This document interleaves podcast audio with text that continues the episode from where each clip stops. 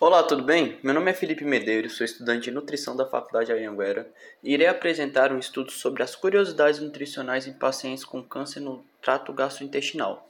Como a nutrição pode auxiliar na melhora do quadro do paciente, quais são as vias em que as dietas são aplicadas e quais são os benefícios do tratamento nutricional. Iremos falar também sobre os quadros clínicos do paciente oncológico, expondo sintomas mais recorrentes, distúrbios em seu organismo e as interferências que levam à pré-caquexia e caquexia.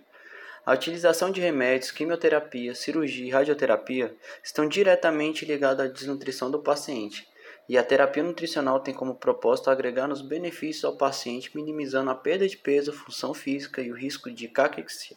Entre os fatores de risco para a neoplasia está uma dieta rica em gorduras animais com baixa ingestão de frutas, vegetais e cereais, além da inadequada dieta.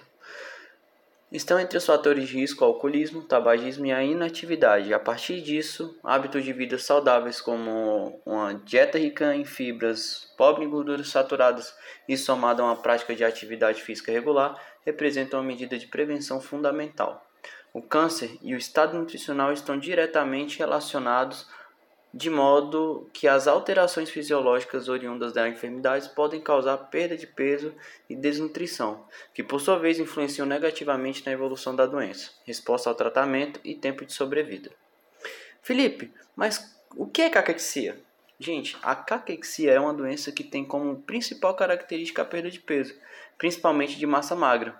Também tem sintomas de fadiga, falta de apetite e perda de força geralmente ocorre como sintoma de alguma outra doença, como câncer e AIDS, por exemplo.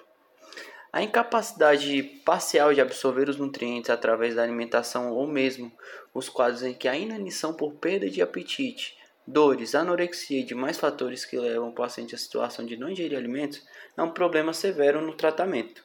O paciente desnutrido corre mais risco de infecção e comumente pode manifestar resistência aos tratamentos, reduzindo ou inviabilizando as respostas ao progresso do mesmo.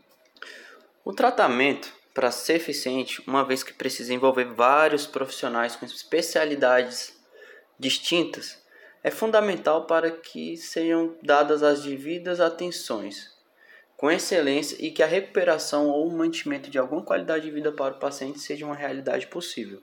Logo, os médicos, nutricionistas, psicólogos, enfermeiros e demais profissionais são indispensáveis para o avanço efetivo.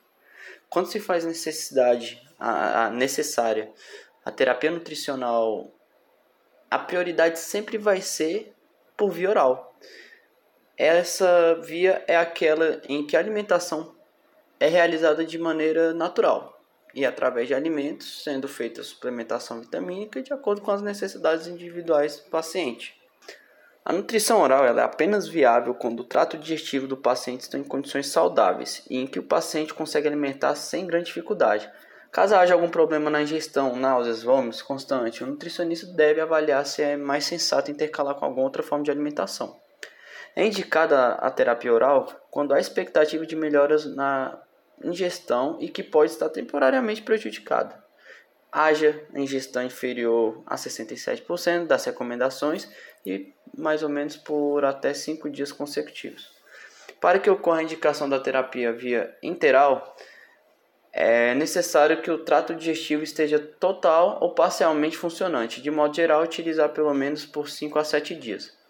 Apenas será viável a administração da terapia nutricional interal ao paciente oncológico que tenha parte significativa do seu trato digestivo em plena função, sendo esta forma de terapia nutricional uma aliada da terapia nutricional oral, que deve ser mantida como prioridade, uma vez que o objetivo é que o paciente se recupere a ponto de conseguir se alimentar sem o auxílio de aparelhos.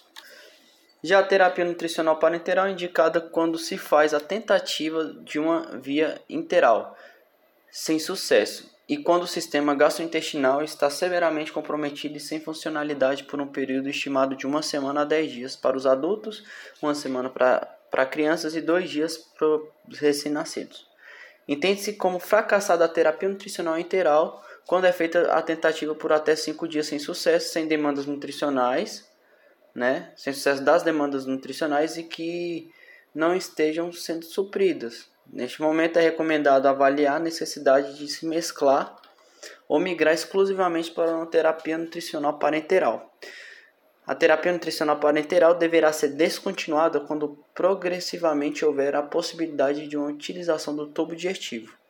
E ela é contraindicada quando for possível utilizar outras vias ou quando esteja ligada à insuficiência cardíaca crônica com retenção de líquidos, instabilidade hemodinâmica do paciente e problemas renais graves.